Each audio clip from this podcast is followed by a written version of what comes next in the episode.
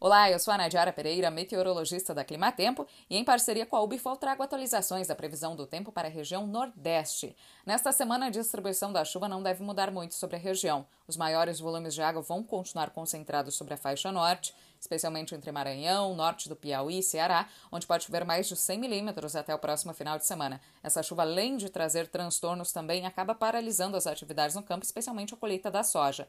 Chuvas bem mais isoladas são esperadas para a faixa leste do Nordeste e no interior da Bahia a situação segue crítica devido à falta de umidade e nesta semana ainda não tem previsão de chuvas. Na próxima semana é que o tempo volta a mudar no interior da Bahia, devido ao avanço de uma frente fria pela costa do Brasil que deve chegar até o sul da Bahia e deve proporcionar a ocorrência de alguns episódios de chuva no interior do estado. Mas ainda assim, é uma chuva de baixo volume acumulado, que não deve garantir recuperação total da umidade no solo, deve trazer apenas alívio pontual. Na faixa norte da região, por enquanto, as chuvas vão continuar mais frequentes e com volumes bastante expressivos. No decorrer da próxima semana, pode chover mais de 100 milímetros, algumas áreas pontuais podem receber mais de 150 milímetros. Esse mês de abril promete ser bastante chuvoso ainda em grande parte do interior do Mato Piba e principalmente na faixa norte do Nordeste.